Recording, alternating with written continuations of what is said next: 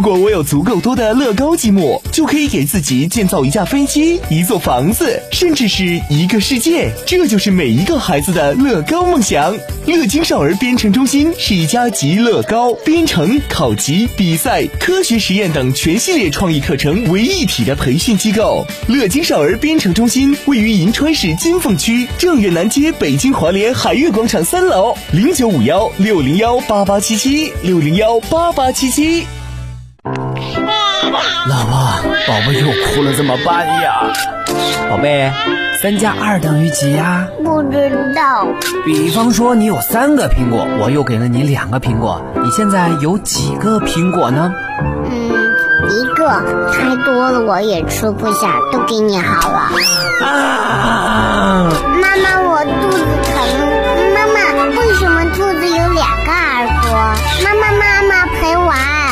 带娃神器，我的育儿好帮手，为你解决带娃烦恼。神器在手，带娃不愁。嗨，大家好，我是您的育儿好帮手樱桃。今天在节目当中，我们邀请到的依旧是国家二级心理咨询师李新阳老师。新阳老师您好，带娃神器的各位听众朋友们，大家好。确实，我们现在处于一个比较特殊的时期。那我们一家人在一起如此长的时间相处，好像很少。平时各自都要去工作、学校、幼儿园，啊，到了晚上回到家里，觉得这个幸福时光还是蛮美好的。可是现在每天二十四小时都要在一起，而且自行隔离，只能宅在家中，除了电子产品的陪伴，就是大眼瞪小眼了。据说呀，在这样的一个自我隔离的时期，会产生很多的厨神，啊，很多家庭会出现厨艺高手。那也有很多琴棋书画的朋友产生。比如说我自己，平时没有时间画画写字，这两天每天在家写毛笔字、画工笔画，往那一趴四五个小时，很是享受。但也有。我们宝宝小一点，然后大人想做点事情，可是孩子很寂寞，他就会说：“你陪我玩嘛，好无聊，好无聊。”那我们怎么样能够去协调好呢？尤其是现在，我看到一些通知，三月份孩子才能够开学，只是可能，那至少接下来的这半个月还要继续的。在家里待下去，那我们如何友好相处？那就要看父母的规划力啦。所以这个时候，不管爸爸妈妈在单位里当什么样的领导，或者做什么样的职务，今天你在家里，你就是这个家庭的总调度，那你就是这个家庭的总经理，你要把这个家庭一日三餐。规划的很有营养，你还要把家庭卫生带动着一起打扫干净，同时每个人各尽其责的做好自己分内的事儿，该学习的学习，该看书的看书。所以这时候送给大家两句话，一句是规律性可以提升安全感。什么叫规律性可以提升安全感呢？当我们的生活越发的规律，我们内心的安全意识就会很强。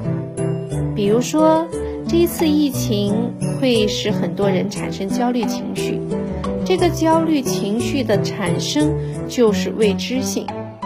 第一个，疫情来得太突然，封城的速度非常快，而我们各自小区采取。各自小区的安全保护意识和隔离意识也非常强，瞬间就把我们原有的计划打破。可当我们配合着在家里的时候，疫情什么时候能结束？我们小区的这样的防疫监管什么时候能放开？这一切的未知又给我们带来了一些不安的感觉。为了减少这种担忧、不可测的焦虑情绪，最好的是在我们小的家庭中由爸爸妈妈担当起来，带动孩子一起做一个作息计划表。因为培养正确的作息习惯，养成健康的好习惯是非常重要的。所以我们可以制定几点起床、吃早饭，全家人一起做运动，然后九点半还是九点到十二点，大家进入各自的学习时间。啊，我们是否要一起动手做午餐呢？午餐之后有一个小的午休，像上班一样。两点钟大家又进入各自的学习、阅读和愉快的交流时光。所以，我们需要给我们自己安排好比较规律的作息，不能追剧追到半夜，玩游戏玩到通宵，不能够去任性的去消耗自己此刻无助的时光。那我们的孩子呢，很容易受爸爸妈妈不规律的生活、不规律的情绪和即将爆发的情感，而影响到他们的那个小情绪。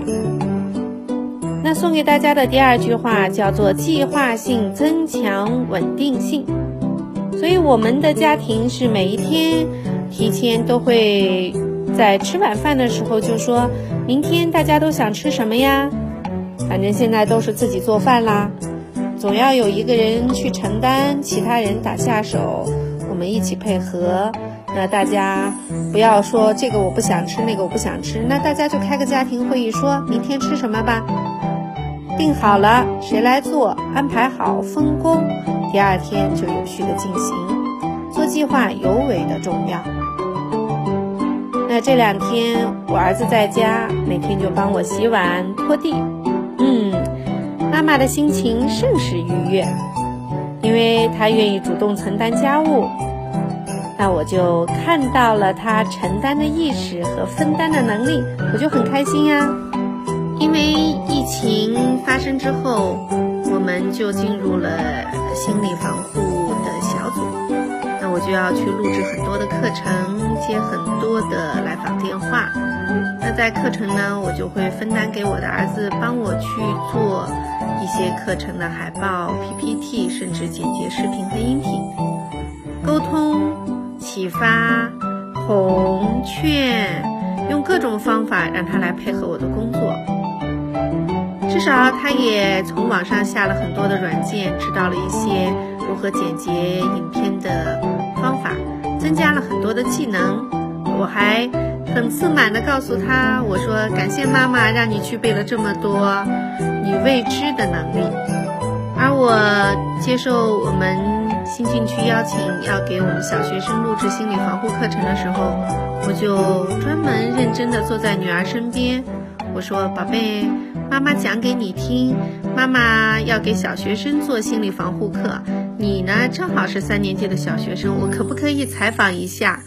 你对这次疫情有什么样的心理活动？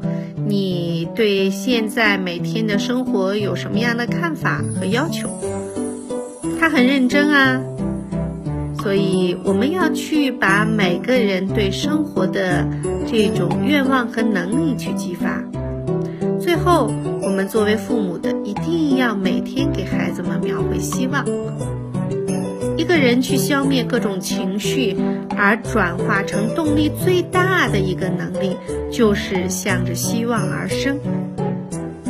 所以今天跟大家带来了两句，去让全家人总动员，一同在抗疫的过程中，能够去过高品质生活的方式。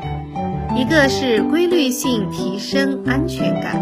一个是计划性增强稳定性。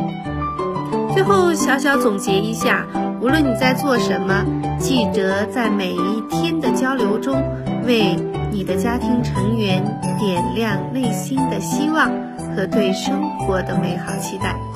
我相信你可以做得到，点点滴滴，让我们用心去生活。